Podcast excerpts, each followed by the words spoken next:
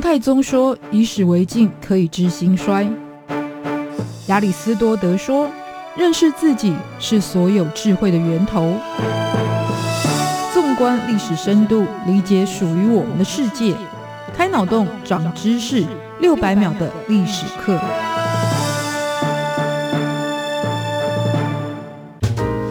认识过去，才能够掌握未来。欢迎您收听这一集六百秒历史课，我是维珍。华夏民族将皇帝尊为始祖，但往前追。其实还有更古老的祖先，也就是造人的女娲跟开天辟地的盘古，这些故事都成为凝聚族群意识的标志。但神话其实只告诉了人们天地万物诞生的原因，但背后其实有没说出的历史真相，那又是什么？本集创世神话系列就来分享那些传说里没说的权力关系，开天辟地与人类诞生的中国神话。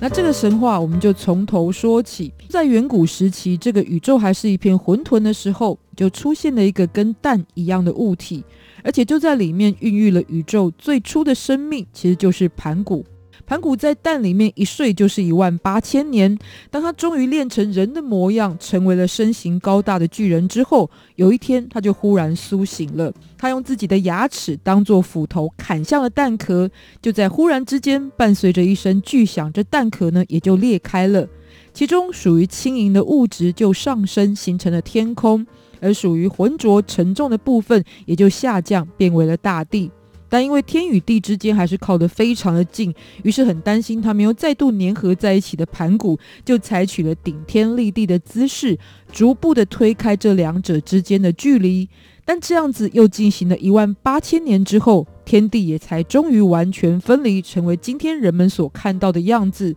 但是，请试想一下，如果以人来说呢，工作十八天，甚或是十八个小时，可能就累翻了。更何况盘古是乘以一千倍以上的时间。于是，在完成目标之后呢，他就累死了。这也可以说是历史上最初的过劳死的记录。但是在死去之前，盘古的身体也就依照他的心愿，化成了世间的万物。他的两眼成为了太阳与月亮，而泪水形成了满天的星星。他的血与汗成为河川跟湖泊，头发则化作森林原野。盘古所呼出的气息变成了云跟风，而牙齿跟骨头成为了金属跟石头的来源，而头部跟四肢则是形成了泰山、华山、嵩山，还有两座横山。这五岳，当一切准备具足，也就成为人类得以繁衍生命的环境。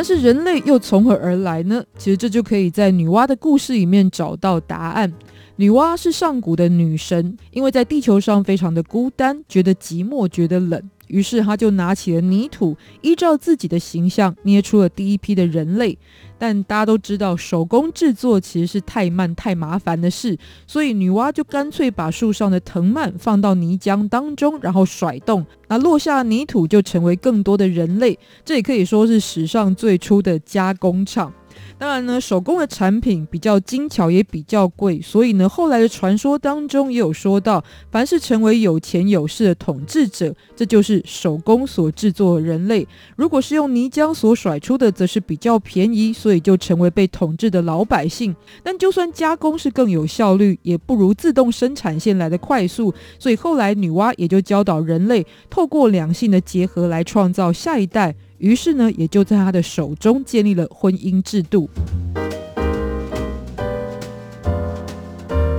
但是关于女娲的传说还不止于此，因为有人的地方就有江湖，所以呢，有江湖的地方也就会有冲突发生。那话说呢，在三皇五帝时期的时候，属于五帝之一的颛顼就跟炎帝的后代共工争夺天下。后来呢，共工战败了，在一气之下就撞倒了支撑天地的不周山。而天空也因此呢破了个洞，而降下大雨。这个大雨呢，甚至酿成让人类灭顶的大洪水。于心不忍的女娲就开始炼制五彩石头，把这个漏洞给补上。而且她还怕天空变得不够牢靠，于是她就砍下鳖的四肢作为柱子，再度的撑起天空。所以女娲不但创造人类，也保护人类。那这是一种充满母性的慈悲与关怀。但从这个版本来看，不管是造人或补天，原本都是女娲独立完成的事业。可是为什么后来又跟伏羲扯上关系？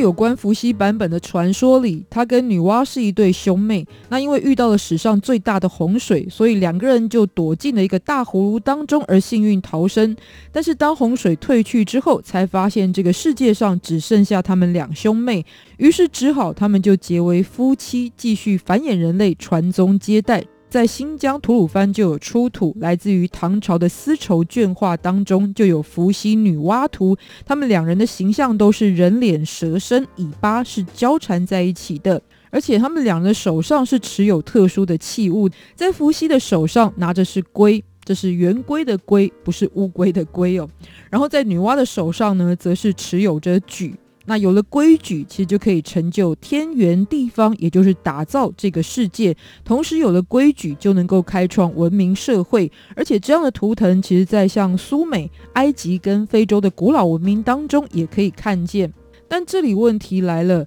以时间顺序来看，应该是先有开天辟地，才有人类的诞生，所以应该是先有盘古，才有女娲。可是今天呢，对于女娲的最早记录是在西元前三百多年的时候，战国时代屈原的作品《天问》当中所记载的。而有关盘古最早的文字记载，则是在西元两百多年的时候的三国时期，由东吴的官员徐整所写的《三五历记》当中所记录。也就是说，开天辟地的出处反而是比人类的诞生晚了五百多年的时间，所以这也就证明了创世的神话本身呢，是来自于许多后世的虚构附会穿凿而更加丰厚所形成。但虽然神话本身是虚构的，可是它仍然是反映了一定的真实。如果要从中国创世的神话来看，有两个很值得认识的脉络。第一个就是所谓的华夏一族，在远古时期其实并不具有今日中国的概念，它是存在于中原的部落政权。那么在跟其他地区的战争当中进行了交流互动，而吸收其他文明的神话影响而形成，像是有百越民族或者是楚国所在的土家族原本流传的故事。因此，宇宙创造跟人类诞生的描述就不会照着先后顺序出现。再者，书写历史的话语权本来就是属于赢家的。于是，当以皇帝作为代表的中原部落在胜利之后，那其他部落的神明就会被抹黑，成为魔王或者是邪神，或者像是在司马迁的《史记》当中，因为要强调汉朝是传承皇帝的正统命脉，所以被皇帝所打败，来自于其他部落的蚩尤就成为了邪恶的大坏蛋。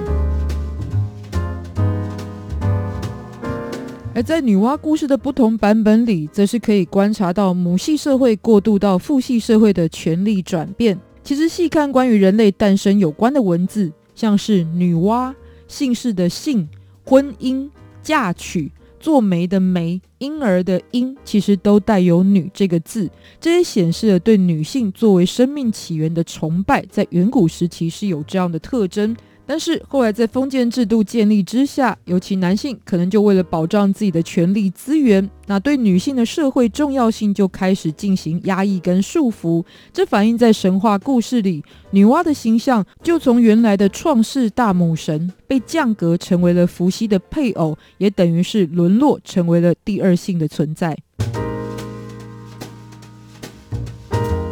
所以，不同的文化影响，还加上出于统治的需求，就会让神话逐渐的长出更多的形态。这也是为什么现代人所知道的神话内容，其实却比古人还要多。但既然是这样，那把神话当成凝聚族群意识的来源，尊某些神话人物为华夏文明的始祖，这样的认定还有意义吗？其实重点也许并不在于始祖是谁就能盲目的产生凝聚力。而是在神话堆叠的过程里，看见历史的真实脉络，理解一个丰富璀璨的文明其实是汇聚了众多的来源才得以成型，并非是一个人、一个族群或者是一个时代就能够建立的。那所谓的创世始祖，其实就不该存在于独尊的角色，而是属于所有这个文明的参与者都应该被尊重跟共享的地位。六百秒历史课，下次见，拜拜。